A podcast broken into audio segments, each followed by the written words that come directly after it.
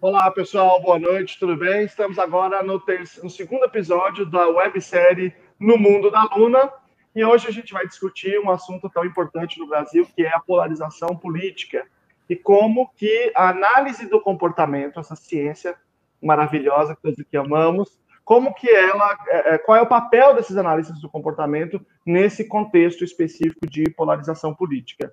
E nós trouxemos aqui hoje um convidado, mas primeiro, daqui a primeiro as pessoas vão se apresentar e depois eu vou é, pedir para ele se apresentar, o nosso convidado especial para discutir esse tema conosco aqui. Melina. Olá, gente. É, eu sou a Melina, eu sou bióloga, psicóloga, mestre e doutora em psicobiologia é, pela USP Ribeirão Preto. Atualmente eu sou docente de análise do comportamento e integrante aqui do Mundo da Luna. Muito bueno. Umbelino. Boa noite, pessoal.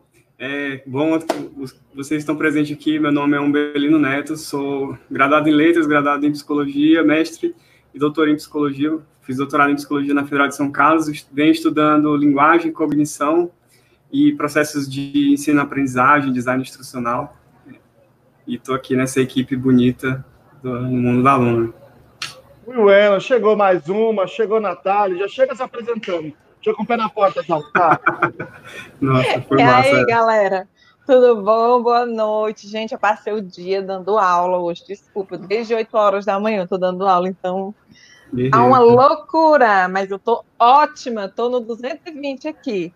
Então, meu nome é Nathalie Brito, sou psicóloga, tenho mestrado em psicologia, trabalho com educação, análise do comportamento aplicado ao autismo. E e estou por aqui, e estou muito feliz de participar. E seja bem-vindo, Diego. E oi. Obrigado. Meu nome é Lacerda, sou doutor em Educação pela PUC São Paulo. Hoje eu pesquiso pela Federal de São Carlos, no pós-doutorado é, pesquisando a área de educação especial, autismo e práticas baseadas em evidência. Bom, e aí a gente estava conversando, né, depois da, da, da último encontro, e a gente falou, gente, o Brasil está pegando fogo e nós não vamos falar nada, não vamos discutir nada, vamos discutir é, é, esse, esse caldo aí, esse fervor que está acontecendo no Brasil inteiro. E ninguém melhor do que Diego Manzano para fazer essa discussão conosco. É. Então, Diego, se apresente aí para nós, por favor.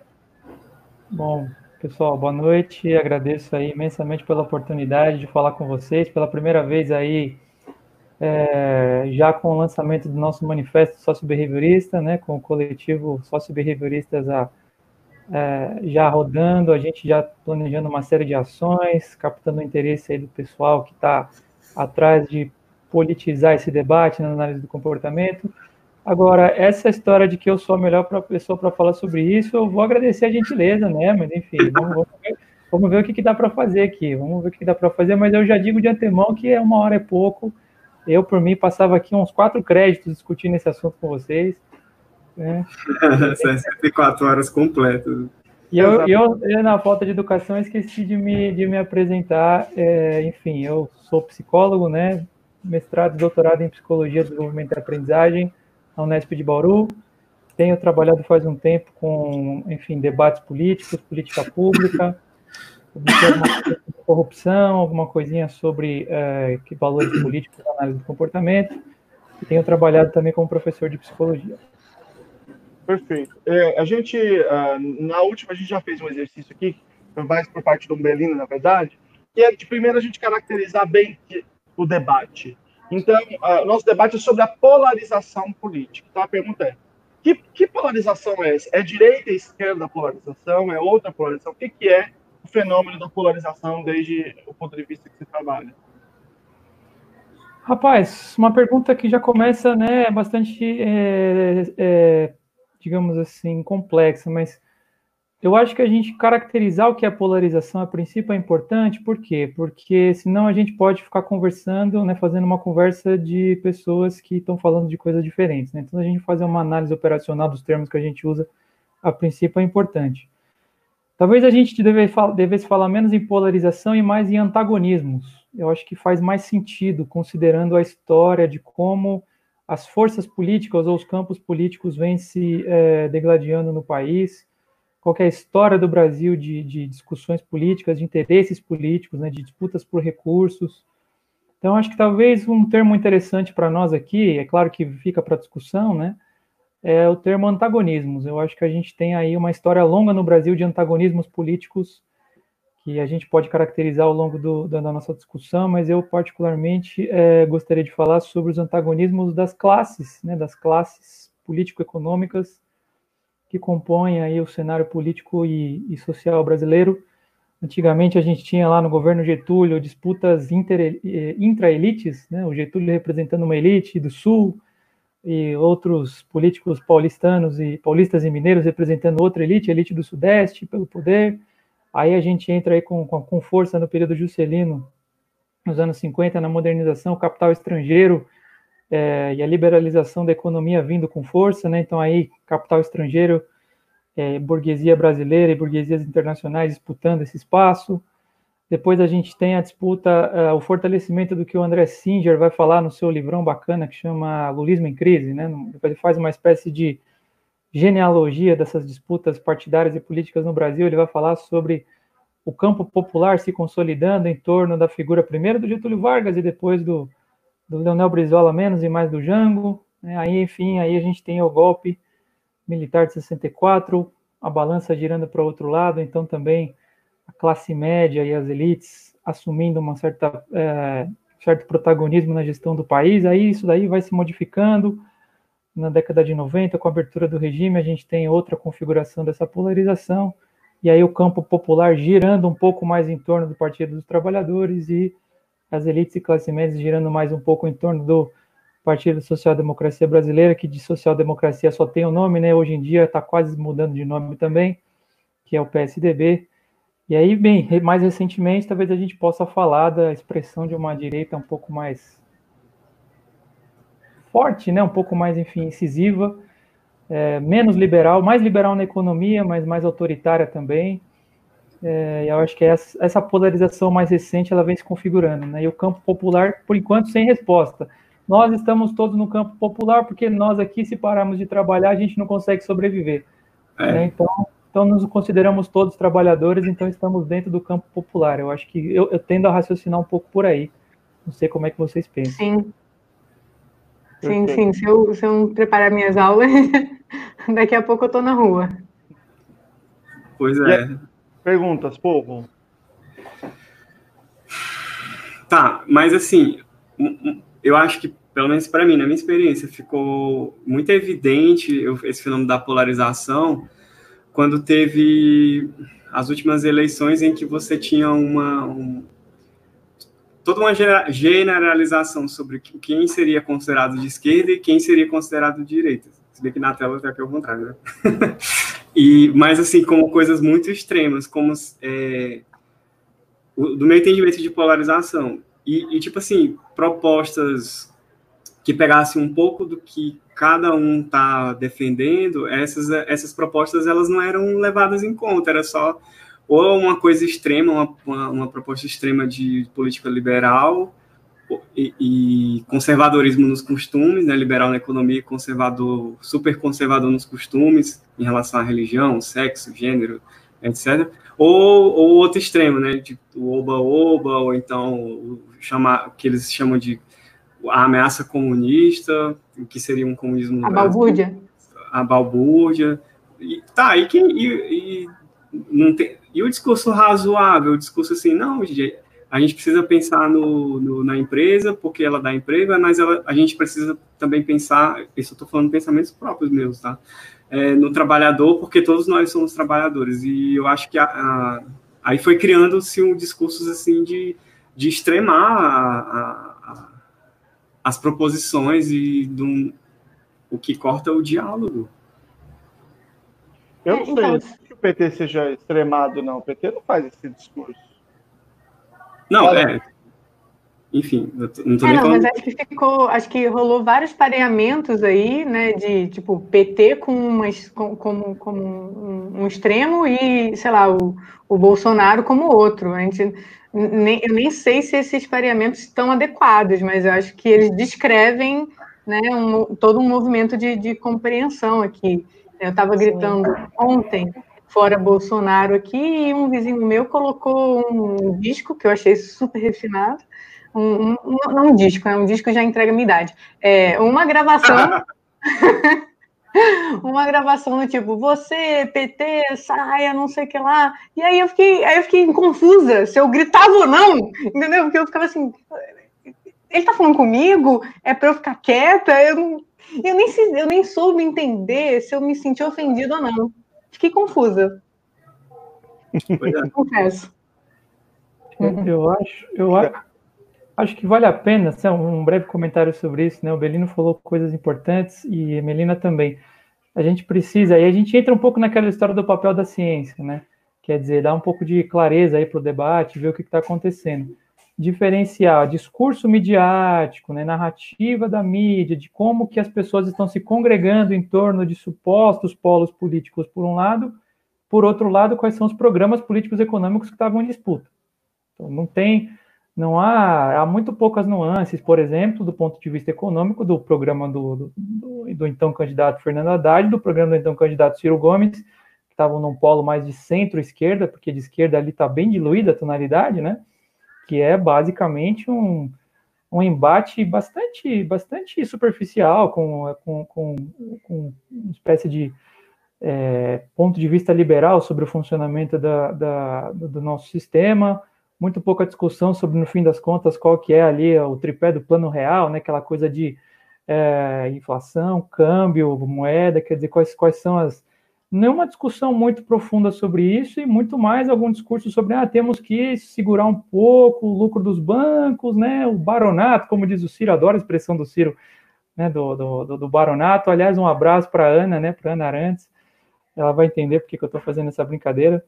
É, enfim, o, o, o, baronato, enfim, um pouco dessa discussão, mas no fim das contas, né, o próprio Ciro estava lá assinando o Plano Real, né, e o Plano Real é um dos grandes responsáveis pela liberalização generalizada da economia do Brasil. Então, vejam, é, do ponto de vista empírico, né, da discussão factual sobre qual que eram os programas de governo do país, não tinha praticamente nenhuma proposta do ponto de vista econômico extrema ali. É, então, aí acho que a gente tem que pensar um pouco nisso, né? O que estava sendo polarizado? Acho que essas são as questões que a gente precisa levar em consideração. É, eu, eu considero, Diego, que é, essa questão que você discutiu é central uh, na minha interpretação, porque tem a ver, e aí volta, também se conecta de alguma forma à ciência ou uma visão objetiva de realidade, que o, o que me parece é que existe a construção de um mundo paralelo na cabeça no comportamento verbal dessa galera, no, em certas comunidades. Então, o, o, Olavo de Carvalho, por exemplo, ele é, ele, o que ele diz simplesmente é outro universo, é um universo paralelo, é outra dimensão. Então ele fala, por exemplo, só para dar um exemplo, que o Obama é um, é um muçulmano fundamentalista gay que quer destruir o Ocidente. Percebe? É loucura, é bizarro. Assim, é, é isso mesmo, é isso. Agora descobri por quê. Entende? E, e, esse pessoal, eles estão fazendo uma discussão completamente isolada. Na, na, na, na esfera da psicologia da religião, tem uma galera que trabalha com um conceito, que talvez não conceito que precisa ser trazido para a política, o conceito de sociedade inclusiva. Ou seja, é a ideia de você tomar conta do fiel em todos os aspectos. Ele vai ouvir a música sua, a novela sua, a televisão sua, ele vai comprar, ele vai fazer um seguro seu. Então, ele só vive, ele só percebe aquele mundo que você construiu naquela comunidade verbal. E parece que é isso que tem acontecido com o campo da extrema-direita, de alguma forma, se não hegemonizou, mas ganhou um alcance gigantesco na eleição. Por exemplo, as pessoas dizendo que o Brasil ia virar Venezuela, por exemplo, coisas desse tipo, entendeu? Que, que é, construindo o pareamento de que os partidos de esquerda eram extremistas, que eram comunistas, agora todo mundo é comunista. Né? Agora a Joyce Hasselman é comunista, a, o Sérgio Moro é comunista, todo mundo é comunista. Então, não tem um mundo paralelo aí acontecendo e construindo, é, é, não tem uma disputa mais importante que tem a ver com a noção de realidade? Basta ver o que aconteceu agora com o, o fenômeno Moro, né? É, nossa, isso foi assim uma evidência de tudo que vocês estão falando. Eu só lembro, eu ouvindo o Belino falando, eu também só lembro da RFT. Nisso tudo você tem os frames, né? Você tem aí muito claro é, é, é, é sentimentos e palavras todos ali unidos em torno do, do que é do que é a grande verdade ali, né? Enfim. E, e, tudo que não é antagonizando, né? Se não é isso, isso então é, tem uma relação necessariamente de oposição, né? De oposição, é. É, é como é. se a gente tivesse. Nossa, um, só um comentário. Luciano, o Sociedade Inclusiva, quando você começou a falar, eu falei, nossa, parece uma ideia boa, né? Sociedade Inclusiva. Aí, de repente. Eu, não. O, o, o, meu quadro de coordenação para inclusiva era outra coisa. Isso, é, eu estava ah, não, fala. Não, não eu estava refletindo sobre é, o que, que se consegue, o que, que se produz, ou quais as consequências de discursar dessa forma tão excludente né, e tão extrema. Acho que uma coisa que se consegue, quem opera dessa forma, consegue gerar um grupo mais homogêneo, um grupo mais unido em torno de uma ideia, em torno de um líder, e e movimentar ações, né?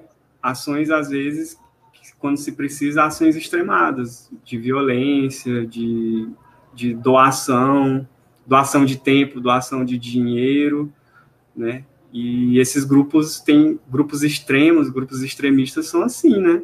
Eles têm é, o que na psicologia social a gente chama de políticas de identidade, né?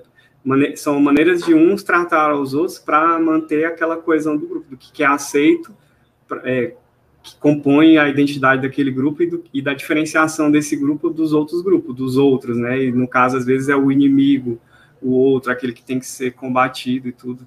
E eu, eu acho que eu observo, eu observo, muito isso, eles ficam fomentando essa polarização e, e o discurso razoável, a, a bom, na minha visão de política, assim, do, de que se deveria procurar a razoabilidade, né, no, no diálogo, para conseguir soluções em comum, pensando para a nossa sociedade.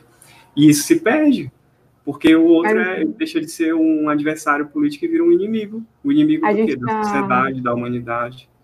Mas a gente está falando isso do, do, do um extremo, mas eu acho que também vale para extremo. Extrema esquerda é um negócio que eu nunca vi. Mas, tem, é... mas tem sim, Melina. Mas acho que vale, vale, sim, né? Tem, tem sim. Não sei o que, que o Diego acha aí, assim, mas assim, é, é, já.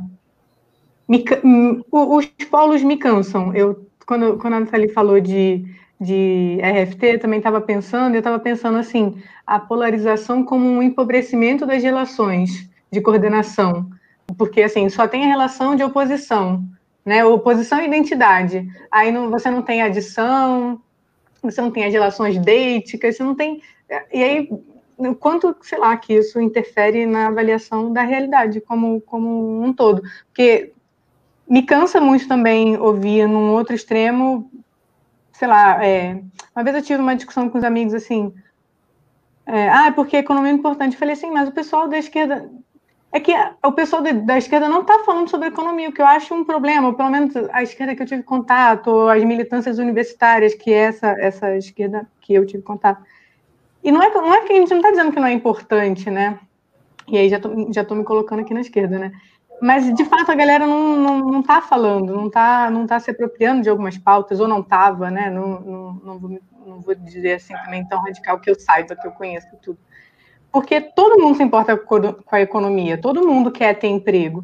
Mas o, o ponto é, eu quero ter um emprego que eu não tenha chance de respirar, que na, na época eu lembro de usar um, um exemplo do pessoal do telemarketing, que tinha 10 minutos para ir ao banheiro e, e, tipo, ir ao banheiro e comer. Eram 10 minutos. Assim, o que, é mais importante aí, em termos de prioridade de, e, e, valores? Tipo, a economia vale isso, né? Aí, aí entra, né? Uma, aí vamos aprofundar o discurso. Economia, exploração, e enfim.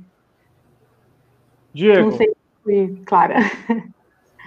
Vocês falaram várias coisas importantes, né? E é por isso que eu brinquei, né? Que uma hora é pouco, mas eu acho que é, eu, eu, fico um pouco reticente, não, não, não com, enfim, com, com, com as ferramentas teóricas propriamente dito, mas com o, o, risco. Isso tem a ver com o debate, inclusive, do, do coletivo sócio-behavioristas, né? Que a gente está se propondo, inclusive, a tentar, é, enfim, levantar com mais força do risco do empobrecimento da interpretação da realidade a partir de ferramentas teóricas e ferramentas, é, é, enfim, conceituais que é, não foram forjadas dentro dentro das contingências de fato, né? Elas são mais, elas são distanciadas desse, desses, dessas disputas políticas. Então vejam, por exemplo, né, a ciência política e a sociologia, por a sociologia é, do trabalho. Hoje de manhã eu vi uma entrevista do professor Ricardo Antunes, da Unicamp, mostrando que é, a maior parte das empresas que reduziram os salários dos seus funcionários por trabalhar em home office fazem isso por absolutamente nenhum motivo. É simplesmente hum. é inaceitável você trabalhar na sua casa e ganhar o mesmo que você ganha, porque eu mando na empresa, é o meu dinheiro e eu não aceito reduzir um tanto da margem de lucro que eu venha a ter num determinado trabalho que você me preste. Então, já que você vai ficar na sua casa, você vai receber menos. Então, vejam, é, eu acho difícil a gente né, é, ficar pensando um pouco nessa discussão do ah, porque o, o extremo para lá, o extremo para cá, e, sem, e a gente perder um pouco de vista, de fato, a realidade concreta, né? Vamos, a gente gosta da realidade concreta porque nós somos materialistas, nós somos contextualistas. Então, eu penso um pouco nisso, quer dizer, o que está acontecendo com as pessoas que estão né, perdendo sua vida vendendo sua força de trabalho aí, obtendo todos os seus reforçadores é, é, de maneira totalmente determinada por pessoas que é, a única vantagem que elas têm sobre elas é que elas é, são donas de um determinado sistema, de um determinado pedaço de terra, de um determinado papel que diz que ela é dona daquilo, daquela, daquele prédio, e muitas das vezes esse dinheiro ele foi ele foi obtido de maneira, enfim, por questões de herança, por questões de, explora, de, de, de roubo de terras, se a gente for olhar para a história do Brasil, a gente vai ver como é que se configurou, né, na história do Brasil e do, do, dos outros lugares, como é que se configuraram essas diferenças concretas que, por sua vez, colocam as pessoas em relação de oposição. As pessoas estão em relação de oposição por conta de como elas obtêm os recursos para sobreviverem, né? Aí eu acho que eu gosto um pouco mais do tipo de leitura que faz o, o, o Bernard, né, Gehring, lá nos seus trabalhos sobre análise contextual social. Nessas relações de oposição, elas não são relações de oposição meramente dos estímulos, né? que controla o comportamento das pessoas. São relações de oposição entre as fontes de reforçamento, as fontes de recursos materiais que elas, eh, que elas obtêm na vida delas. De uhum. tal maneira que a minha ferramenta de análise ela tem que olhar para essas relações de oposição concretas. Por que, que o sujeito está numa relação de oposição com outra pessoa? Porque todas as, como o Bilino falou, né, todas as consequências que mantêm ela fazendo o que ela faz, gostando do que ela gosta, dependem dela se comportar de uma determinada maneira, e essa determinada maneira, muitas das vezes, ela foi organizada por conta, enfim, de alguém que decidiu as regras e que ela não participou, né, de maneira nenhuma. Então, se a gente for olhar para os materiais, eu acho que talvez a gente possa pensar em, né, né em disputa de, de, de, de, recursos, de reforçadores, né? Como é que a gente chega na raiz disso?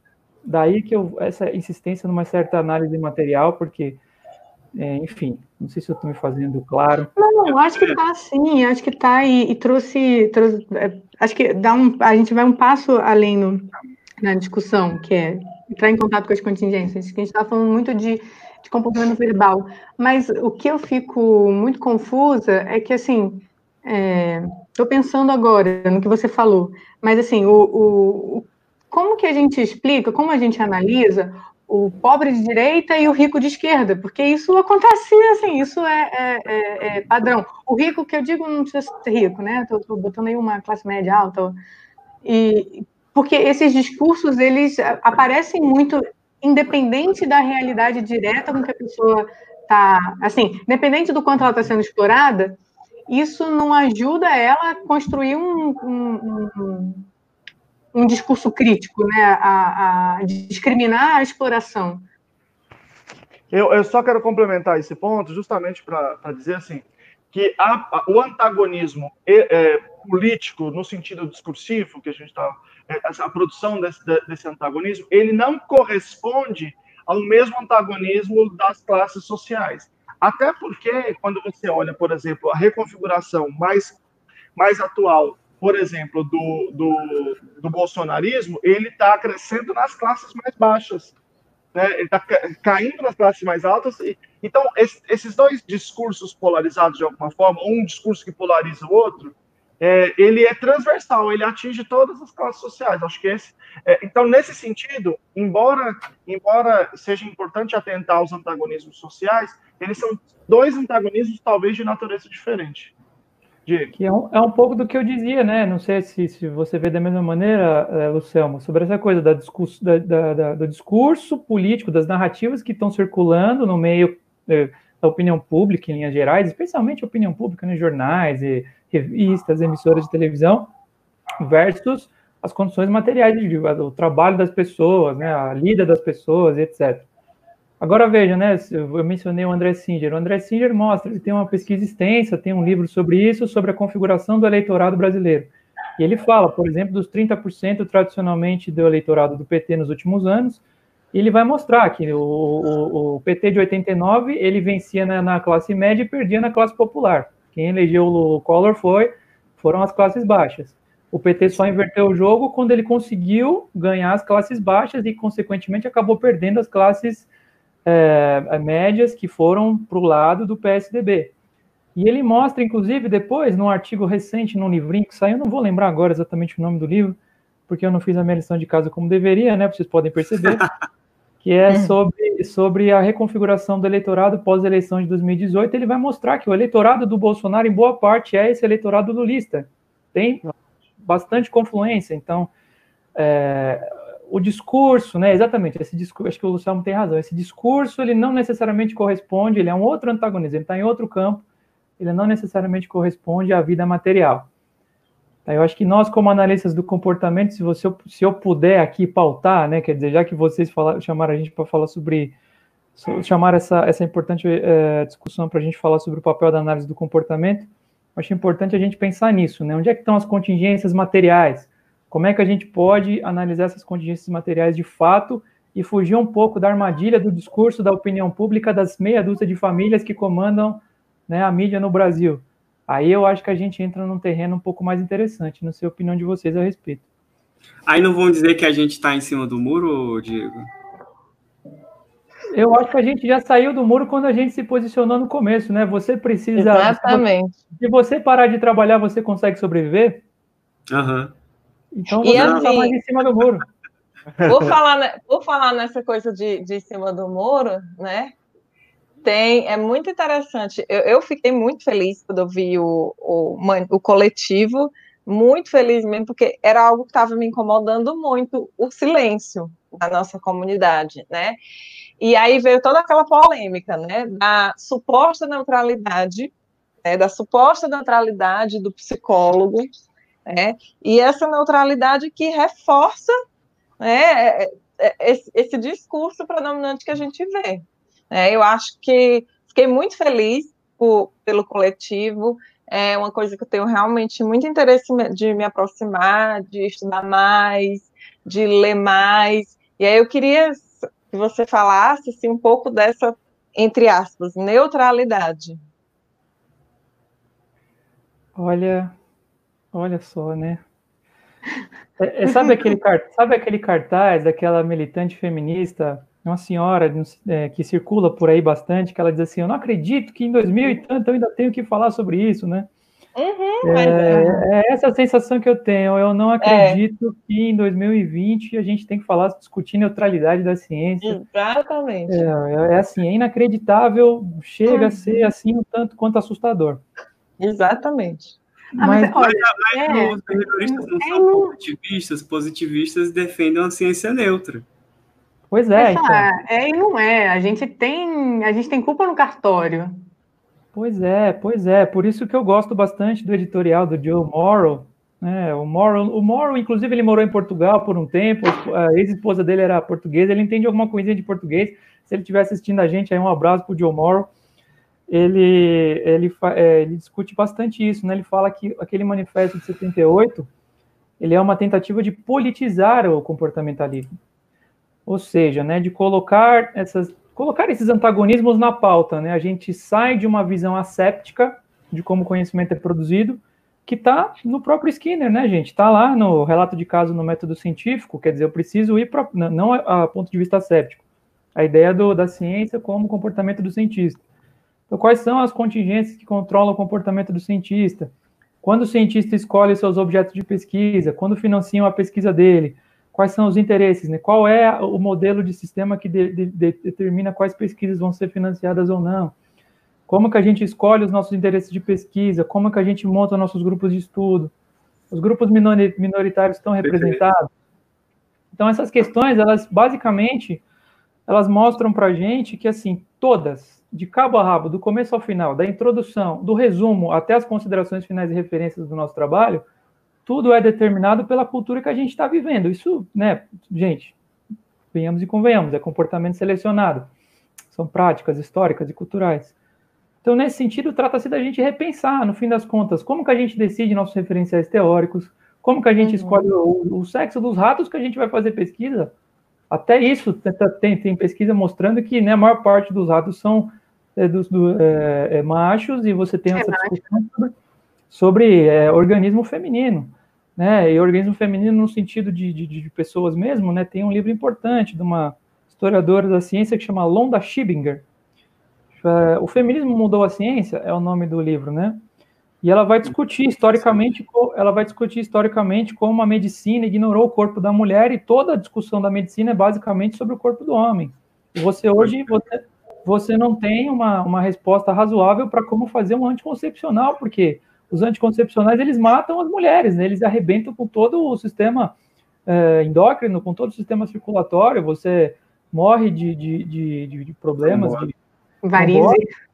Então, assim, é, é, é, ridículo nesse sentido, né? Com o perdão aí da sinceridade, é ridículo a gente ignorar essas determinações históricas, econômicas e políticas no nosso fazer científico.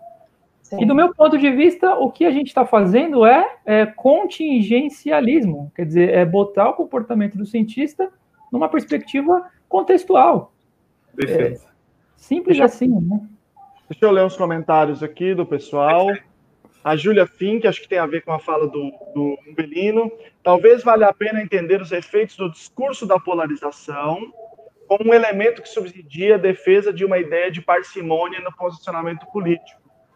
É, acho que o próprio discurso polarizado pode, de alguma forma, é, aumentar o valor reforçador desse tipo de discurso, como foi o do Umbelino. É, acho que é mais fácil mesmo, né? o Guilherme, mas a partir do momento que práticas culturais específicas são ditas boas, conforme a realidade de cada comunidade, é complicado tentar reverter tais quadros de pensamento de cada povo. Ah, acho que é o, o do, o do Olavo. É, deixa eu ver aqui se tem outros comentários. Eu, eu tenho que fazer uma, uma confissão, Luciano. Desculpa te inter... eu, eu, eu, sou um, um, assíduo frequentador do canal do Olavo de Carvalho, né? Porque a minha, a minha tese, doutorado, foi sobre escola sem partido. Então aí o pessoal. O pessoal brinca comigo, fala assim, como é que você aguenta? Eu falo assim, eu tenho que aguentar, é meu trabalho. Se eu não, acompanhar o Olavo, eu não entendo o Brasil de hoje. É meu paciente. A gente tem que acompanhar, né? Eu também sou, eu já assisti, já li as coisas do Olavo. Então, ah, aqui, uma pergunta para você em, relação a isso. Ó, um recado importante, sai de cima do muro, Umbelino. Aqui a cozinha da Então, mas aí, é, eu nem ia puxar isso naquela hora, mas eu me posiciono mais de centro. Eu tô brincando, ele está zoando. O meu não, então, o meu, o, o meu lado do muro é esse, né? Mas olha, você tá com um pezinho na esquerda. Você tá eu acho também. Eu, eu, eu, voto no centro. Aí, por enquanto, ainda voto, se ele não fizer nenhuma merda. Mas é, tipo, eu acho ele um bom candidato. Mas, já tô fazendo campanha aqui. Um, um grande. Um grande... quem? De um respeito à legalidade. Ah, o Ciro. Ciro, Ciro, Ciro você, Ah, o Ciro. Se você, se você ler o, o, se você ler o, o Lulismo em Crise, do André Singer, ele vai mostrar como que a Dilma Rousseff tentou implementar um programa de industrialização do país e como é, a própria Fiesp, que escreveu a plataforma, boicotou o programa que, que ela própria tinha escrito. E aí o Singer vai concluir, né? Ele vai dizer, vejam, ele vai dizer, vejam, é, é uma frase da Dilma, né? A tesouraria hoje em dia é mais importante do que o chão de fábrica. Uhum. E eu, eu, acho que o Ciro Gomes, o Ciro Gomes, é, ele está girando um pouco em torno dessa discussão da indústria, reindustrialização do país, né? Os dados que ele traz sobre a industrialização do país, dos anos 80 e tal. E, e eu acho um dos problemas que eu acho que o Ciro Gomes é, tem né, como candidato, né, nesse sentido, o programa do Ciro é esse, né? O Ciro Gomes ele está tentando implementar o programa da Dilma Rousseff e já, não, e já não deu certo. então, quer dizer, e aí? vamos lá. Um grande questão é o fim do respeito à legalidade. A estrita observância da lei do processo legal tem estado em xeque. Criou-se uma visão de que a lei atrapalha o combate à corrupção.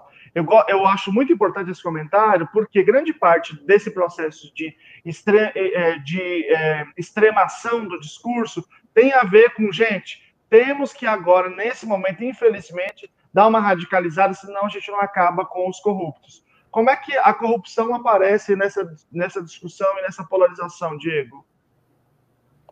Rapaz, eu, Kester e eu, né? Kester foi meu orientador, é um grande amigo meu, apesar de ser corintiano, essa é uma, é uma falha de caráter defensável.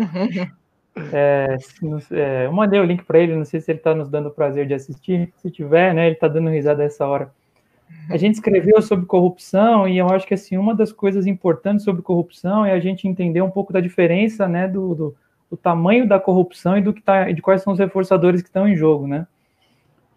É, a discussão. Posso, posso, te fazer uma pergunta sobre a pergunta? Assim, é, pode, eu tenho pode. uma viagem assim muito que eu tenho pensado já há muito tempo assim, tipo, como, até onde a gente avalia corrupção e contra-controle? Porque, e vou dar o contexto da minha pergunta, assim, quando tem, quando teve aumento das barcas lá, lá no Rio, é, rolou uma, uma manifestação, um, um, um movimento de pular catraca. E aí, assim, qual é, qual é o equilíbrio aí delicado entre contra-controlar, né? Corrupção pode, não sei, Comenta aí, eu não vou responder. Eu tô, lancei a pergunta. Pô, eu acho muito interessante isso, porque, porque é, o único, meu único problema com esse discurso da legalidade é quando ele é ahistórico. Né? Quando, ele, quando ele é ahistórico e nós, nós somos comportamentalistas, a gente não pode se dar né, o direito de não ser é, pautado pela história. Né? Então, nesse sentido, todas as nossas reflexões elas têm obrigatoriamente que ser históricas e contextuais. Então aí a gente precisa pensar sobre o sobre como é que no fim das contas como que certas normas foram produzidas. E aí a gente tem que discutir, por exemplo, como que as pessoas que estão, por exemplo, escrevendo as leis lá no nosso é, glorioso Congresso Nacional e nas nossas gloriosas assembleias legislativas e câmaras municipais, como é que elas foram para lá? Então aí a gente tem que ver que no Brasil, por exemplo, é, a Federal do Pará tem um núcleo bastante importante de pesquisa sobre isso, que deriva do, da pesquisa de um sociólogo que chamava Charles Wright Mills, né, o famoso Mills, que discutia as elites no poder. Então a gente tem uma pesquisa extensa que mostra na sociologia do parentesco aí, das oligarquias, como que o Brasil é basicamente um grande país de oligarquias que foram se perpetuando no poder, né? E há, inclusive, é, exemplos de, de, de, de, é, políticos no Congresso Nacional de hoje que, tem, que são filhos de netos, de né, é, isso é fato. Então aí eu pergunto o seguinte, né? Quer dizer, primeiro, não, não dá para partir do pressuposto de que as leis foram decididas e vão sendo constantemente decididas de maneira democrática. Acho que esse é o primeiro passo. Claro que a gente poderia discutir democracia aqui, o que é democracia e tal, né? Mas no sentido mais amplo, vamos falar de decisão popular né, decisão coletivo, popular, coletivo, é. isso.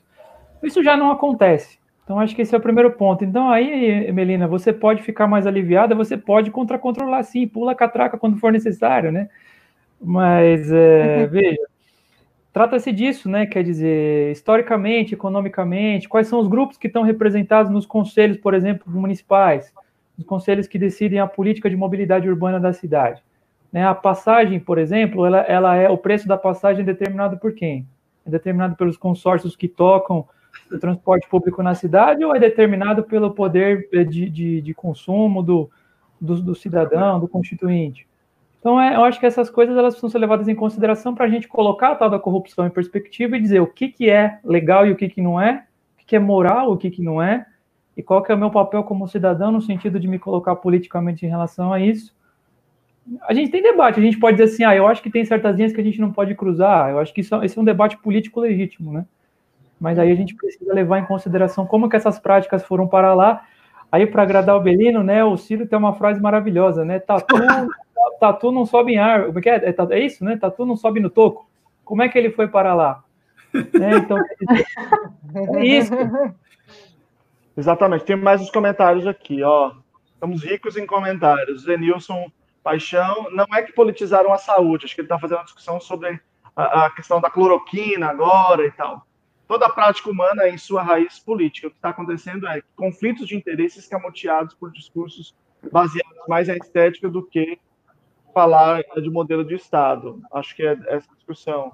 É, e isso é um problema bem grave. Viu? Acabou de. Eu falei para falei o Diego, falei, Diego, esse governo aí dá para fazer um programa desse por semana, né? Porque agora É, é, é, é. Até o, ministro da Saúde saiu, quer dizer, toda semana tem uma nova. Eu é, topo, hein? É, é isso. ó, ó, Paulo, minha opinião, o problema não é esquerda ou direita, o problema é a oposição diametral entre honesto e desonesto. Quando quem nos governa é desonesto, se a sua régua está desviada para a direita ou para a esquerda, é insignificante. Nossos governantes não estão sob controle da melhoria uh, da vida do nosso povo, e sim sob controle da sua ganância pessoal. Acho que tem uma questão que tem a ver com o controle de reforçadores uh, próprios do, do, do, Estado, né? Então, tem a, a, discussão que os anarquistas sempre fazem, que, que comportamentalmente seria isso, é, e, e a, a, esquerda no Brasil é, é, se pareou com corrupção, e isso é, é, refletiu aí, na, pelo menos nessa última eleição. É, essa, essas práticas de, de, de, de corrupção e, e de é, grupos políticos, Diego, acho que, acho que valeria um comentário a mais. Eu acho que o, que o comentário do Paulo ele é muito interessante porque ele nos mostra né, o papel que a gente tem, em certo sentido, de aprofundar e politizar essa discussão, né? Porque o primeiro passo seria dizer assim, né? O que é ser honesto, o que é ser desonesto? Se eu, eu vou falar um pouquinho sobre o que você falou, Luciano, porque acho que sua pergunta é fundamental, mas eu gostaria só de poder fazer esse comentário em relação ao comentário do Paulo. Que é basicamente o seguinte, né? Quem define o valor? Agência de controle, né, pessoal? Ciência e comportamento humano, lá 1953, o que, que é ética, o que, que é bem, o que, que é bom, o que, que não é. Uhum. Bem, num, lugar em que, como a gente falou, né, quem decide o preço da passagem é o, é o, o cartel que faz a, é, que, que, que, que, pauta as licitações do, do, do, transporte público, eu fico me perguntando se é honesto pagar aquela passagem, né, sabendo que quem decidiu o valor daquela passagem não estava pensando no bem comum.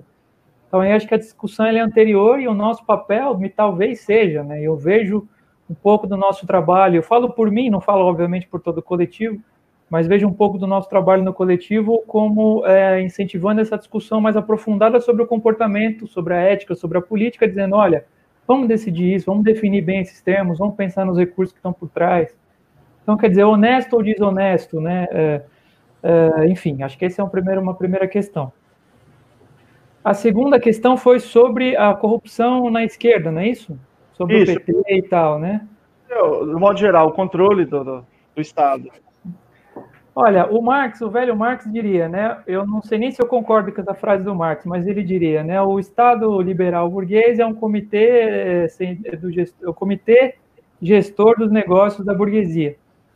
Então, a princípio, se você adota uma perspectiva marxista, você tem que problematizar em, é, profundamente o que, que é o Estado liberal, que é o nosso modelo de Estado, né? O Estado democrático é, liberal no sentido da Revolução Francesa, de como, essa, como as bases desse Estado foi se constituindo. Então, esse é o primeiro ponto.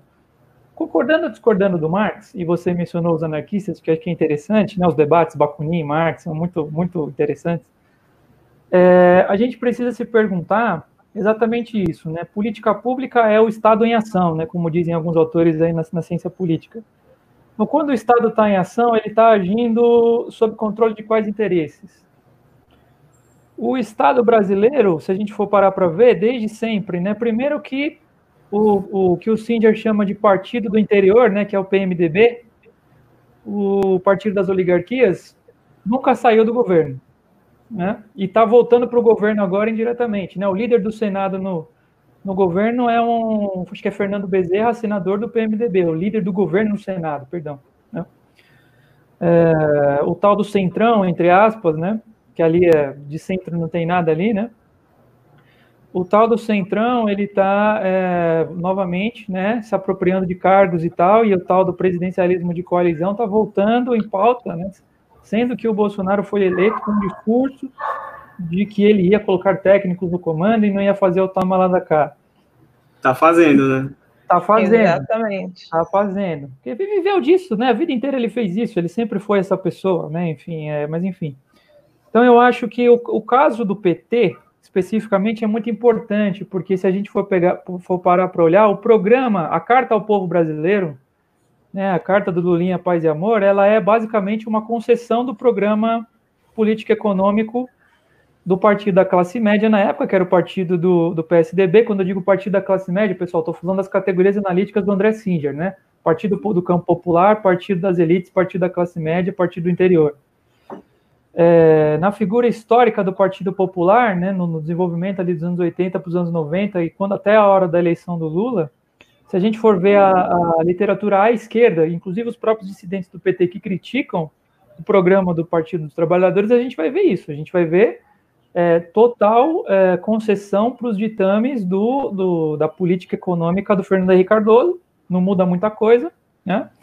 muda ali um pouco de, de espaço no orçamento público para certas políticas sociais, que até que meio que já começavam a se desenhar, né? Porque, enfim, os programas de transferência de renda condicionada data no governo Fernando Henrique Cardoso, Bolsa, Bolsa Escola, Bolsa Gás, algumas coisas assim que foram é, agrupados no Bolsa Família.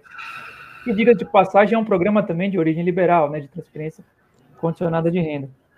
Então, assim, né, a verdade é que se a gente for ler o próprio Singer, né, e assim, eu basicamente estou virando papagaio do André Singer aqui, mas é porque eu acho muito importante o trabalho dele nesse sentido de analisar o nosso contexto. É um programa de gestão, de gestão da, da, da, do funcionamento do Estado brasileiro, de funcionamento da economia liberal do Estado brasileiro, fortalecimento das elites é, industriais locais, especialmente né, das grandes empresas, é, tentativa de fomentar um mercado interno e coisa do tipo, mas é, governou do jeito que governou, né? Com um presidente que tinha mais de 60% a 70% de aprovação, colocou na chapa da sua sucessora um vice do partido do interior, né, que comandava o, o Senado e comandava a Câmara. Então, quer dizer, era aliado do José Sarney, que é um representante de uma oligarquia da região do Nordeste. Sim. Então, do Renan, do Renan Calheiros, né? Belino conhece o Renan Calheiros sabe como é que é, né? O pessoal aí conhece o Renan Calheiros e sabe quem é o Renan Calheiros e quem é essa galera, que o Fernando Haddad fez campanha com o Renan Calheiros. Então, veja, não, é, é, lembrando dessa coisa da, da, polarização, né? Como esse discurso é fantasioso, né? Como é que uma extrema esquerda, entre aspas, faz campanha com um oligarca, é, Renan Calheiros, que era basicamente um grande, né? É, enfim, um dos líderes da, da, da direita, é, enfim, atrasada do país. Então, eu acho que é importante a gente pensar assim o quanto que de políticas de enfrentamento à esquerda, de social-democracia, no, no, limite, né? Porque mais que isso a gente não viu. Gente viu alguma política de social-democracia, mais no governo Dilma do que no governo Lula. Como é que a gente pode enxergar a esquerda nesse sentido? Tem um livro bacana do Plínio de Arruda Sampaio Júnior, professor economista da Unicamp, que ele vai analisar a política econômica de Lula e Dilma, e o nome do livro é A Crônica de uma Tragédia Anunciada. É crônica, crônica, de uma crise anunciada. Eu estou confundindo com o livro do Gabo, né? Mas é que o, o título é. É, é o, o, título é uma referência ao livro do Gabo, só que ele, em vez de falar crônica de uma tragédia, crônica de uma crise anunciada. Ele vai dizer: o Lula assumiu o, o, a política econômica do Fernando Henrique Cardoso. A gente sabia onde isso ia terminar. E aí, enfim, a gente pode discutir os meandros disso, mas você tem razão, Luciano. A corrupção ela é o modus operandi do Estado brasileiro. Então o PT simplesmente entrou no jogo. É, eu lembro que. E precisou uma... entrar no jogo para ser eleito, senão não entrava. Desculpa, Melina. Nada. Não, eu lembro que, que, que uma decepção grande é, é cadê a reforma, né? E aí não rolou. Uhum. As Exato. reformas, né? As. As reformas. É, não, mas a reforma política, né? Mudar um, mudar a questão de voto, enfim, do Congresso. Não é interesse dominante, né? Só o discurso. O, o, o André Ferreira até tem um. Ele trabalha, ele tem o doutorado dele é sobre corrupção, né? E ele faz um, uma, uma análise muito legal, que é até um projeto de lei do Suplicy, que é de. Recall. de é, recall, que é de. Né, qual é a contingência dos políticos? A cada quatro anos eles têm que se comportar para conseguir votos. Eles se comportam de uma, certa, de uma determinada maneira que, que o objetivo, né, é, é, a consequência, se eles comportarem da maneira adequada, é conseguir os votos e se eleger. Depois disso, eles não têm nenhuma outra consequência. Eles só precisam, né, durante quatro anos, eles podem se comportar de qualquer outra forma e eles só vão ter uma punição se eles fizerem muita merda eles só vão ter uma punição atrasada de quatro anos. Gente, a gente, a gente, a gente se pendura no cartão de crédito é. de um mês. Como é que a gente vai Todo mês. de é. uma coincidência de quatro anos? Não, e tem certos crimes de colarinho branco que, do ponto de vista de quem comete, vale a pena. Tipo, eu dou um golpe. É, tem cara, por exemplo, isso eu vi em Sobral. é, o cara ele colocou um prédio, ele começou a construir um prédio e vender os pontos comerciais. Vários e vários e vários, vários comerciantes. Então, ele, ele adquiriu milhões, certo? Eu estou dando um exemplo de crime colarinho branco. E aí ele, ó, saiu fora com esse dinheiro. Aí, digamos que ele, o que ele gasta para conseguir escapar com esse dinheiro impunemente, digamos que ele gaste 5 milhões, mas ele, ele adquiriu 15 milhões, ele saiu com 10 milhões de lucro. Valeu a pena. É negócio. Deixa eu e muitos desses crimes é, de, de, corrupção, ah, eles, eles entram nesse, nesse, nesse nível. A Ana colocou assim, está falando sobre aquela distinção dos antagonismos, né? As condições de estimulação que selecionam o relato verbal, as narrativas, são diferentes daquelas que selecionam outras classes Perfeito. de comportamento. Acho que responde aquela minha pergunta do pobre de direita, rico de esquerda. Eu tenho, ah, eu tenho, uma pergunta, Diego, que eu, eu, falei que eu ia dizer isso antes, né? Eu não me descrevo mais, não me descrevo como uma pessoa de esquerda. Eu, é, e a minha questão tem muito a ver com essa ideia de ciência. Me, me parece que a nossa discussão sobre a realidade tem muito a ver, a nossa a, a polarização, muito mais com os meios para se fazer alguma coisa do que com o fim, com a função. Até o seu discurso, de certa forma, representa muito isso que você está falando aqui, por exemplo, em termos de programa, tem muito pouca diferença entre todos os candidatos. Então, vou, te dar, vou dar um exemplo aqui, e aí entra na seara que você pesquisou, é legal, porque eu quero que você comente. Por exemplo, a educação está péssima, horrível. No, no último PISA, alunos que sabem ler, só 0,2% que sabem interpretar um texto. Quer dizer, absolutamente péssima. E aí tem uma galera, que é o que você estudou, dizendo o seguinte: olha, isso aí é o seguinte, eu descobri, são os professores, são todos comunistas, abortistas e gaysistas. E isso é que está fazendo a, a, a, educação ficar ruim. Por outro lado, você tem uma galera que é a academia, e de certa forma a academia de, de educação está muito, muito vinculada à, à ideia de esquerda, né, que diz o seguinte: que não dá uma resposta para isso. A única resposta que você encontra na academia de educação, até onde eu conheço, é: não, tem que valorizar o professor. E nós temos vários experimentos que mostraram que dobrar o salário do professor só não resolve o problema. Não é este o problema só. Então, na minha interpretação, o problema é técnico, ou seja, nós não, não usamos nenhuma prática que tenha evidência para ensinar pessoas. Ou seja, as práticas baseadas em evidências na educação, todas elas é, é, a, a, o cenário da educação, a Academia Brasileira de Educação tem ojeriza, porque todas elas, ou quase todas, 90% é behaviorista.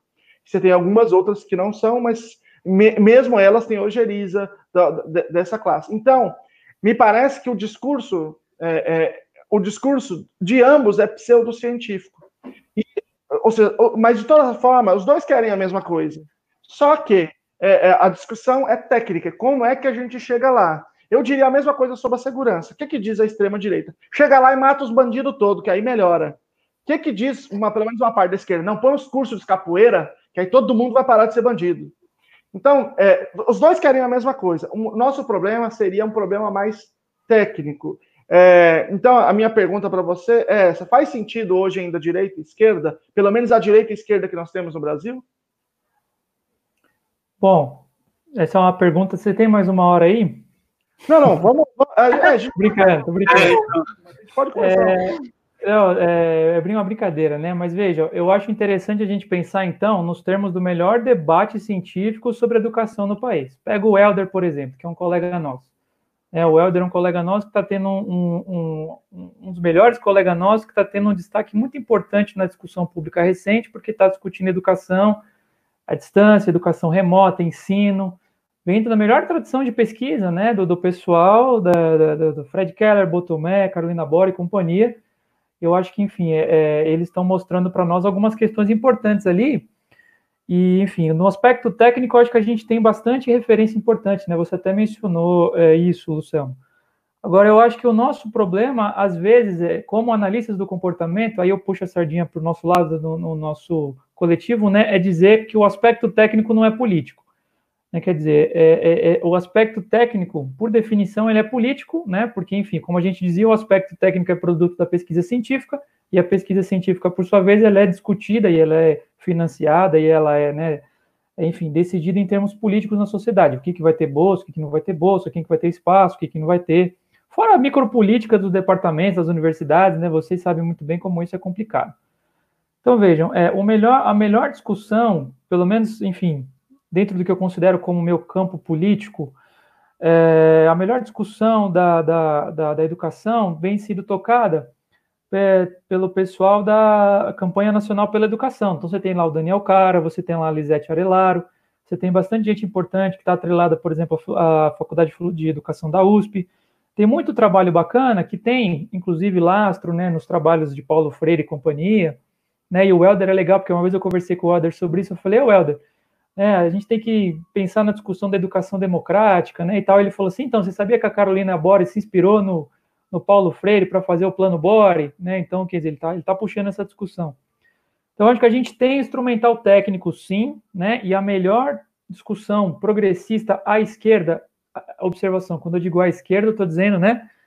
Anticapitalista. Acho que é esse que é o ponto. Então, estou me delimitando num campo aqui, para não dizer socialista, comunista, anarquista, é anticapitalista, é anti uma lógica de acumulação, exploração e reprodução social do sistema que a gente já tem. A melhor esquerda está fazendo a discussão nesses termos. Você mencionou da minha tese, lá na minha tese eu tenho um pouco de, de discussão sobre isso, eu recupero essa, essa literatura, né? Falo um pouquinho desse pessoal e da análise que eles fazem a respeito do programa Escola Sem Partido e do que é a educação no país. Então, se você quisesse saber um pouquinho da minha opinião, eu acho que a educação é um laboratório de democracia, né? Eu acho que até o que deve ser aprendido que deve ser ensinado é motivo de deliberação política, então daí a gente começa a pensar as técnicas, e não das técnicas para o que deve ser ensinado. Então, primeiro a gente decide politicamente qual é a função da educação, que acho que é interessante, e a gente vai para as técnicas, né? Então, aí eu acho que esse debate ele é interessante de ser feito, e daí, nesse sentido, eu me posiciono no campo da esquerda. Eu acho que é, a alternativa vem sendo Jorge Paulo Lema e os conglomerados de educação. Né? É a tecnicização da educação as medidas de avaliação em larga escala, é, a massificação, de, padronização de todos os livros didáticos, de todos os instrumentos de avaliação, é, currículo comum para todo mundo, né, como se comportamento é, e contexto para as pessoas fosse igual no norte, na, no interior do norte, na, na, capital do norte, no interior do sudeste, na capital do sudeste, no sudeste, no nordeste, no sul.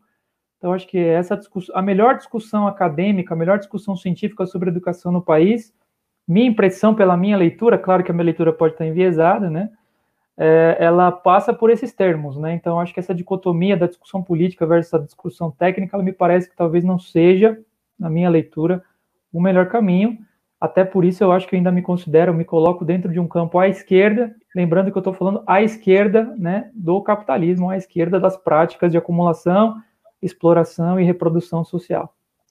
Mas, é, Luciano, eu entendo o que você está falando no sentido de que várias vezes o que eu sinto falta, né, como eu tenho uma trajetória aí antiga na educação, né, já fui professora primária e tal, e eu até considero isso um ponto que me atraiu na análise do comportamento, porque muitos dos autores de educação que são utilizados na formação dos professores, e aí nas disciplinas de psicologia educacional, são autores que são muito interessantes, assim, não tem o, o que discordar do Vigote, sabe, né, ele, ele traz a discussão do sócio-histórica muito melhor do que a análise de comportamento, mas falta operacionalização.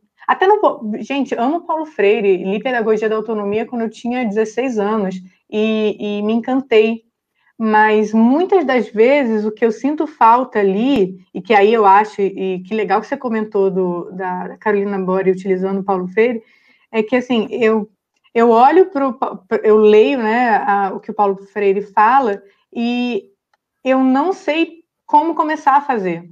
E aí, aí que eu acho que, que, que falta técnica. Não sei se faz sentido para você, Luciano, que você falou, porque realmente não acho que a técnica é é, é antagônica ao discurso político, mas parece que o discurso político às vezes vem esvaziado de uma operacionalização, como se fosse um, um uma tipo é, ensinar, né, ensinar e aprender são uma coisa só. Nossa, é, é, politicamente eu tenho clareza de que é uma coisa só, porque eu só vou, eu só vou de fato ter ensinado se alguém tiver aprendido.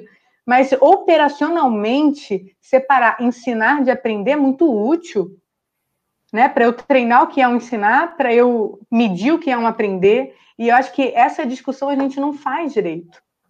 É, assim, ó, é o que eu estou querendo dizer. O Paulo Freire, ele disse 500 vezes, todos os livros dele, ele diz, gente, meu, o método de alfabetização Paulo Freire, esquece isso. Porque isso é só um método circunscrito historicamente, daqui a pouco tem outro melhor. O importante não é isso, o importante é a filosofia. Ok, então, então eu, eu sou freiriano. Só que a, as, as, uh, a formação em educação, pelo menos o que eu conheço, do que eu já circulei, é, é assim, ó. Então não pode ensinar nenhuma tecnologia de nada. Vou te dar um exemplo. É, tem, existem mil experimentos, um milhão de experimentos no mundo de alfabetização em línguas alfabéticas. Todas as vezes no mundo que foi testado o método fônico e qualquer outro método, o método fônico foi superior até agora, ou línguas alfabéticas. Mas na universidade, em educação no Brasil, eu desconheço uma que no curso de pedagogia ensine o método fônico. Eles falam só sobre a importância da alfabetização, de como é importante ser alfabetizado, de como é importante a leitura e a escrita, mas não ensinam, não operacionalizam. É justamente esse sentido que eu estou querendo dizer. Tô, e, e, existe um compromisso em torno disso, é um, é um compromisso ideológico em torno disso. Né? Então, parece que se você instrumentalizar, você é um cara de direita, você é um conservador. É isso que eles te acusam, de conservador, positivista, qualquer outra coisa, se você disser, não, gente, o que, que, que, é o melhor para a gente fazer isso aqui? É, esqueceu do mecanicista. Ah, claro. mas isso acontece com behaviorismo, com behaviorismo ainda hoje em muitas universidades. Sim, sim. Mas gente, não é... eu queria, eu queria voltar aqui o, o fio da meada sobre ah. o nosso tema, lembrando que na Revista Brasileira de Terapia Comportamental e Cognitiva, em 2016, volume 18, número especial, eu posso colocar o link aí nos comentários, é um número dedicado a essas discussões sobre análise de comportamento e política. E eu queria aí, inclusive o primeiro artigo é uma tradução do artigo do James Holland que que o Diego mencionou aqui, os princípios comportamentais servem para os revolucionários, mas eu queria lembrar aqui um artigo do, profe, é, do professor Isaías Pessotti, que o nome do artigo é Análise de Comportamento e Política. E nele, ele, eu acho assim, um artigo muito bom de ser lido assim, pela gente, porque ele questiona muito isso. É, o, quando você, enquanto técnico, é chamado para contribuir numa política pública, contribuir né, como para o planejamento cultural, ou seja, você ajudar a pensar soluções é, sociais, a você ter em, é, em vista a quem você está atendendo, em que lado da balança do poder o seu, o seu conhecimento vai pesar. E isso eu acho fundamental. Assim, gente, muitas vezes a gente não, é, não, não vai ter isso muito claro na nossa formação, então essa chamada de atenção do, do professor Isaías é, eu acho fundamental. Perfeito. Eu tenho uma, uma pergunta aqui para fazer, que é uma frase do Isaías Pessotti que eu vi numa postagem do Diego, que é a seguinte, ó, deixa eu ler aqui.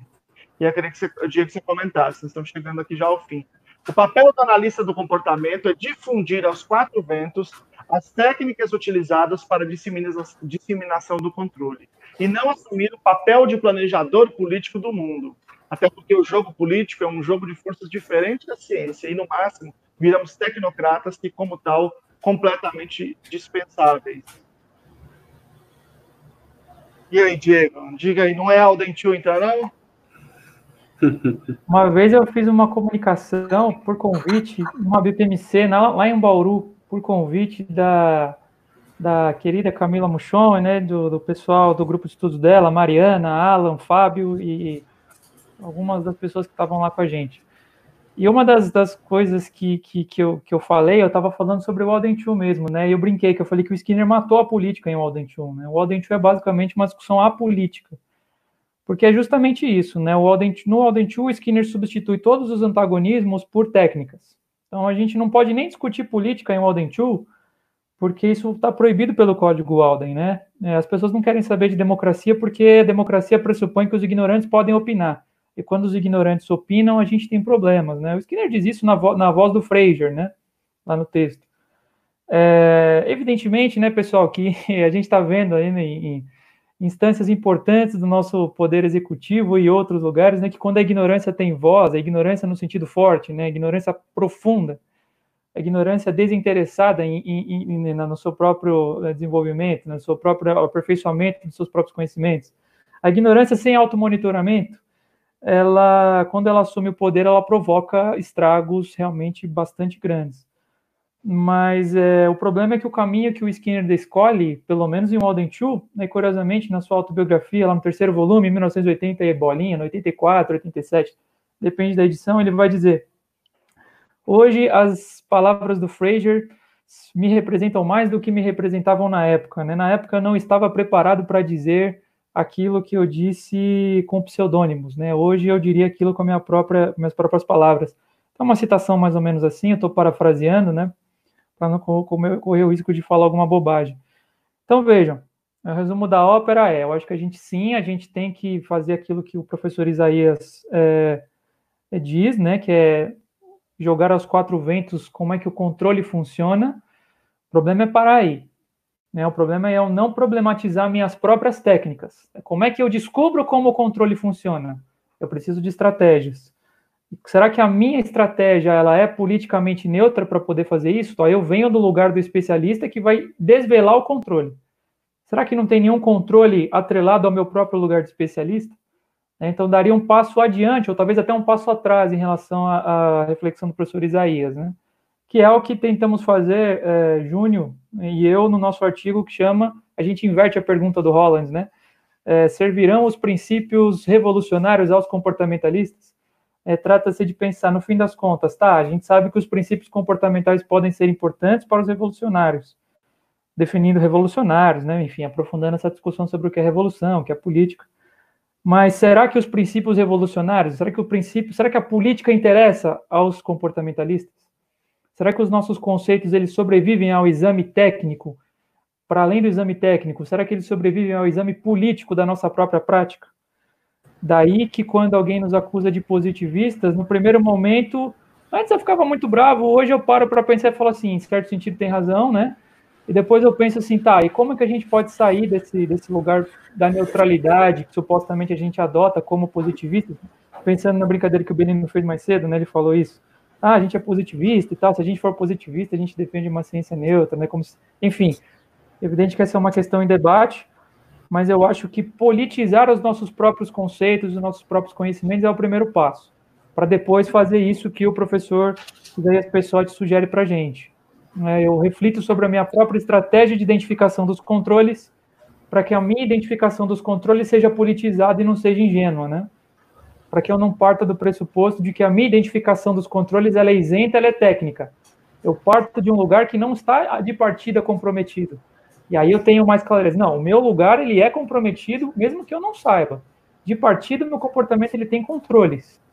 Então, eu preciso também olhar para os controles do meu próprio comportamento de fazer análise técnica, daí o esforço do coletivo sócios behavioristas, daí o esforço do nosso trabalho recente, né, enfim, das nossas tradições de pesquisa, de recuperar o Behaviors for Social Action, Joe Morrow, né, o Joe Morrow dizia, né, tem uma frase muito importante que eu coloquei de epígrafe da minha tese de doutorado, e está no nosso manifesto, né, na enfim, pessoal, dá uma olhada na página Sócio Behavioristas, veja o nosso manifesto, é, clica no sininho, né, compartilha. É, Faz o jabá aí. A análise do comportamento, ela ignorou o fato social mais óbvio do século, basicamente, né? Isso que diz o Morrow, né? Que são as contingências de, do, do capitalismo.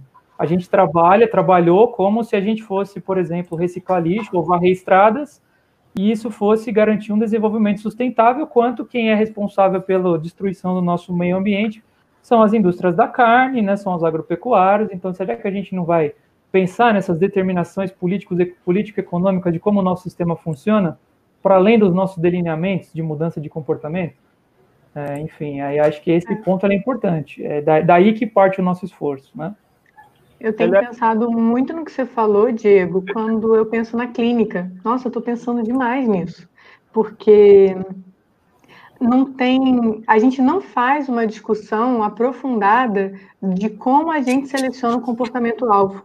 A gente está o tempo inteiro falando de análise funcional e antecedente, consequente, mas é uma arbitrariedade assim, é, sem, sem, sem critério né, para justificar de por que, que a gente está selecionando esse comportamento e não outro, como se selecionar um, um comportamento para ser o comportamental fosse intuitivo e trivial, não é isso, está na cara, é tipo, é, é óbvio, né? É, é, e a sua, a sua fala me contempla muito, porque eu acho que o, o, papel da supervisão é justamente identificar os controles que controlam o psicólogo atuando, né? E, e por que, que ele está pensando nisso e não naquilo, e construir isso junto depois na prática, né? Na, no atendimento. Melina, deixa eu complementar o que você colocou. Por favor. É, tem, a gente vê em textos, em aulas também, e, e discurso de, de, terapeutas, tanto de adultos quanto infantil, quando se fala assim, ah, é, tem que reforçar os comportamentos adequados e colocar os inadequados em extinção, ou então os adaptativos ou os desadaptativos, ou os funcionais ou os desfuncionais. Quem que define o que é adequado ou inadequado, ou adaptar, ou funcional ou disfuncional? Essa definição está onde? Mas existe uma, uma, discussão, existe uma discussão ética sobre isso, gente. É ética isso. É exatamente, existe uma discussão é, bastante, inclusive, existem textos que falam sobre esses critérios, sobre é, é, aqueles princípios, todos aqueles princípios da ética. Eu acho que falta a gente se apropriar mais e discutir mais isso, é justamente. É, gente... é o que você falou, Nathalie, é ético, é. não é técnico. A gente Exatamente. apresenta muito como uma, um, um repertório técnico e, e, passa pela ética, passa o, a gente vai esse é. sofrimento curto ou longo prazo, né? Qual é a prioridade? É, é, passa muito batido né, a, a, determinação do comportamento e tem uma coisa assim, hierarquia de importância clínica. Tipo, quem define ali o que, que é prioridade? Né? O que que é, o que o, que o Melino falou, né? O que, que é o que, que é adaptado, o que, que é. Quem definiu o que, que é funcional ou disfuncional? É, então, aí, aí como a, a Nathalie falou, tem critérios, mas esses critérios a gente tem, é isso que a gente está chamando a atenção. Eles são éticos, eles são políticos, eles envolvem viés de gênero, de cor, de raça, uhum. de, de raça não, de classe social, e a gente Sim. não está muito ciente disso, normalmente você não pensa sobre isso.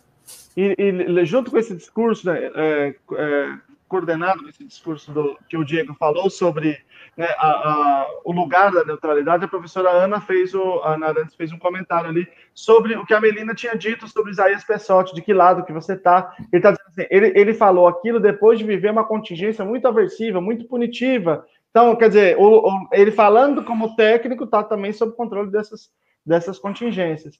O, o, Diego, eu queria que você te passar aqui é, para falar as palavras finais já, e várias pessoas pediram para você falar como é que as pessoas podem contribuir, como é que pode participar do, do coletivo. Então, já já vou passar para você, se você puder apresentar como é que é a dinâmica, digamos assim. Enquanto isso, eu vou passar aqui, pessoal, vocês querem falar as palavras finais aí?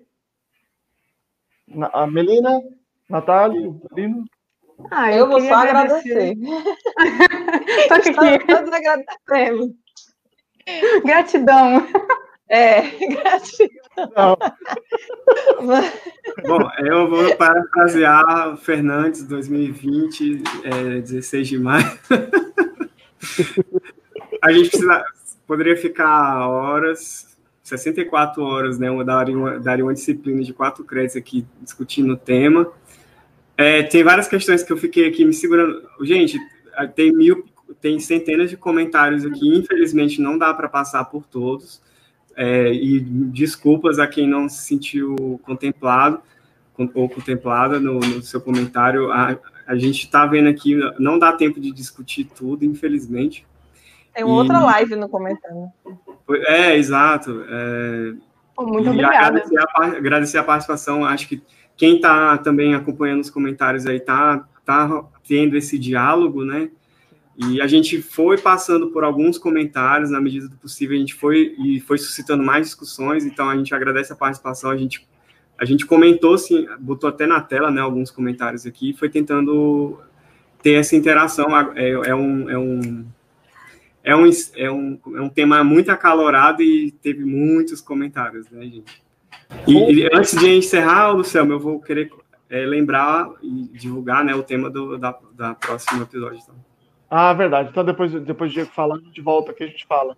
O, que o Belino falou que não conseguiu falar, que não deu tempo, ele, ele queria falar Ciro 2022, mas acabou que ele não conseguiu articular. Fala. Ele é Sobral falando, é Sobral. Diego, diga aí para nós as suas palavras finais e fala um pouco do, do, do dinâmica do coletivo. Tá, legal.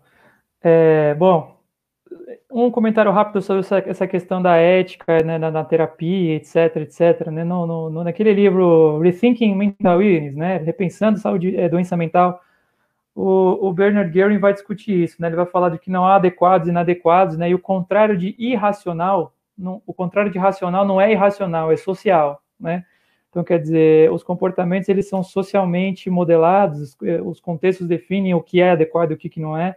Então, acho que a reflexão política, inclusive, passa por isso, né, de perceber que não existe racional e irracional. É, existe comportamento socialmente modelado então, e selecionado. Então, entender a lógica dos ambientes, das comunidades e dos contextos que selecionam comportamentos que aparentemente são irracionais, talvez seja um dos nossos grandes papéis aí. Então, enfim, acho que, inclusive, leiam, leiam esses, essa última trilogia do professor Bernard Gehring, né, que é muito importante para nós. Bem, pessoal, eu, em termos de palavras finais, né, é, eu só tenho a agradecer o espaço que vocês estão dando para mim aqui, é, e não só para mim, acredito que também é um espaço para o coletivo sócio-behavioristas, porque falo também como membro do coletivo, acho que é, é, vem em boa hora esse, essa, essa, essa nossa live, essa nossa conversa, e aliás, o espaço que vocês estão construindo é muito importante, né, de, de dar, trazer vozes diferentes, e trazer bastante discussão de temas sem tabus, né, sem polêmicas, sem, sem polêmicas vazias, né, sem discussões, é, enfim, presas lá no, no, no, no, Círculo de Viena, né, do começo dos anos 20, né, sem, é, sem espaço para likes, né, vamos ficar discutindo aqui likes, né, quantas, quantas curtidas e quantos compartilhamentos teve a minha crítica, né, eu acho que isso é importante, vamos conversar seriamente como adultos a respeito é, das nossas determinações políticas, dos nossos, das contingências, dos contextos econômicos, políticos, sociais, que controlam o nosso comportamento como analistas. Então, enfim, eu só tenho a agradecer em termos de palavras finais, tá?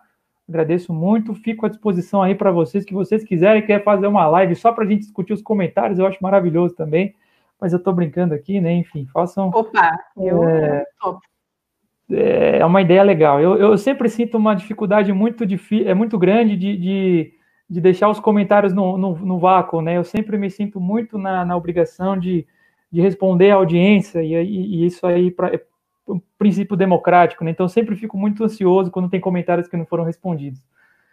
É, sobre o coletivo, né? Até para vocês saberem, né? Amanhã de manhã a gente tem uma reunião, a gente está fazendo reuniões bastante constantes para decidir algumas questões pontuais de como a gente vai dar andamento né, nessa, nessa mobilização que a gente está se propondo a fazer junto da nossa comunidade. Mas trata-se, né, pessoal? Se não ficou claro no manifesto, vou tentar deixar claro da maneira mais é, breve possível aqui. Trata-se de catalisar, trata-se de colocar uma alternativa, um espaço do debate anticapitalista dentro da análise do comportamento antipatriarcal, né, antirracista, anticolonial, da gente tentar entender a própria análise do comportamento como um produto de um sistema patriarcal, de um sistema é, colonizador, né, de um sistema racista, de um sistema de exploração e reprodução do nosso trabalho. É, como a Melina falou, né, será que eu ter um trabalho, será que salvar essa economia é a melhor coisa que a gente pode fazer? Não sei, tenho minhas dúvidas, né?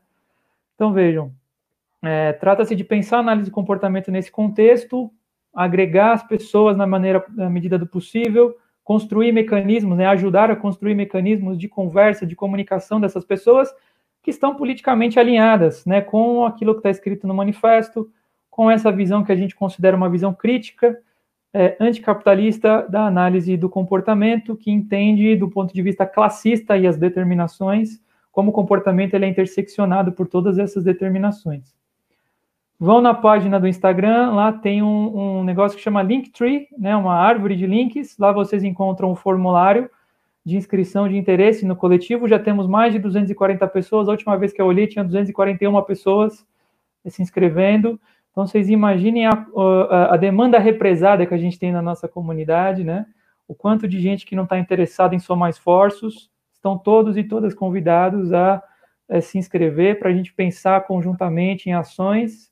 Logo, logo o coletivo vai entrar em contato com todas essas pessoas e vai se posicionar publicamente em termos de coisas que a gente está interessado em fazer e a gente vai precisar da ajuda dessas 240 e tantas outras pessoas que estiverem interessadas em conversar com a gente e politizar o nosso campo, né? É, enfim, é, não gosto muito dessa expressão sair do muro, não, porque eu acho que a análise de comportamento não está no muro, não. Acho que a análise de comportamento está escolhendo um lado já faz um certo tempo, né? E, e, a entrevista do James Holland, quando ele fala que ele perdeu dinheiro na universidade, teve seu salário congelado, foi ostracizado, eu acho que ela deixa bem claro o lado da análise do comportamento, né? Então eu acho que a gente aprender com as nossas melhores tradições críticas nos obriga a, enfim, é, politizar essa nossa prática. Então a gente está tentando fazer como dizia o Leontiev, né, entre outros, essa frase não é do Leontiev, é de outros pesquisadores, mas eu lembro de ter lido é, nas palavras do Leontiev, a gente está sobre o ombro de gigantes, né, então vamos tentar recuperar as nossas melhores tradições, e é isso que a gente está tentando fazer, pessoal, tentando construir um espaço, uma grande comunidade verbal anticapitalista à esquerda, dentro da análise do comportamento. Estejam todas e todas convidadas a somar com a gente. Muito ah! Parabéns. Nossa, 240, eu já tô assim, gente, achei que eu tava sozinha. É. Aquela sensação de que tá sozinho. Não, agora tem 242 que eu submeti hoje mesmo. Opa, eu, opa. eu, ainda não me inscrevi, então. Ei, mas aí, ô, Diego, aí desses aí deve ter um. Igual você lá segue o Olavo de Carvalho, vai ter uns aí que são vai. da direita só para ficar observando. Não sobrevive muito tempo, não sobrevive muito claro. tempo. É, pessoal, foi, foi muito boa a discussão, muito boa a discussão mesmo, bem legal, dá para a gente fazer outras, vamos depois começar a voltar a esse tema. É, mas o próximo vai ser um tema bem mais leve. Fala para nós, Umbelino, o que, que nós vamos discutir no próximo? Bom, no próximo, daqui a 15 dias, né, olhando no calendário, isso dá... É dia primeiro. É? Não, não é daqui a 15 dias, não. Tá pro dia 30, tá? É, isso. Dia 30, é, que é o... 30 é o outro sábado, é. mesmo horário. A gente vai fazer uma discussão sobre arquitetura e, e sexo, né? Qual o lugar do sexo na cidade e, na, e dentro da, da, da, casa? A gente está chamando o Henrique Alves, é um arquiteto e urbanista, é, acadêmico né, de arquitetura, e ele vai trazer para a gente, a gente vai fazer esse diálogo sobre como que o sexo foi, se, foi sendo localizado, tanto assim nas cidades, que, por exemplo, existem os motéis, né, que localiza isso. E dentro de casa, né, o, como a arquitetura interna das casas ela foi sendo pensada também é, em relação à privacidade, como o sexo é colocado aí, e, e eu acho que vai ser uma, uma discussão bem excitante. Eu só não acho que vai ser mais leve, porque falar de sexo, não falar de machismo é impossível. Verdade. Mas, mas, assim, vai dar para fazer várias piadas. E tem é. um percurso histórico bem interessante que eu, quando estava marcando a live com ele, ele trouxe, nossa, isso é muito interessante. Enfim. E eu acho que até discutindo nesse momento específico, que é o momento da pandemia, em que as pessoas estão confinadas dentro das suas casas, né, é um fator é. de reflexão interessante. É, talvez não seja tão leve para os que estão sós aí na pandemia. Porque está todo mundo em privação. É muita operação motivadora envolvida. E aumentou em, aumentou em mais de 50% os casos de violência contra a mulher. Isso é importante dizer. Opa, é verdade. É verdade. Exatamente. Tá não vai ser leve, gente. Olha, já adianto, galera, leveza não temos. Falta, Mas vai ser excitante, talvez. Oh, Ei, Luciano, deixa eu perguntar. É, ah, sim, é isso que eu, eu ia te comentar isso. A Gabriela perguntou se vai ficar salva, vai ficar salva, vai ficar aqui no YouTube. Então, só vamos pegar o link aqui. Todos vocês pegam o link e já manda para os colegas, já manda nos grupos de zap aí de estudantes e profissionais. Vamos divulgar essa discussão e todas as outras, tá bom? Grande abraço, Diego. Obrigadão mesmo. O, o podcast. Obrigado, ah, e tem outra, isso interessante. Agora a gente está transformando também em podcast. O outro já está no podcast, no Mundo da Luna, já está no Spotify esse também irá para lá, assim como todos. Então depois a gente divulga aí o link. Mas vocês já podem ouvir também a discussão. Quem chegou depois pode ouvir o começo. Só colocar no Spotify e é, nos ouvir, tá bom? Tchau para vocês. Agora sim. Tchau, pessoal. Boa noite. Boa noite. Tchau, gente. Ah, boa noite. Até daqui em 15 dias.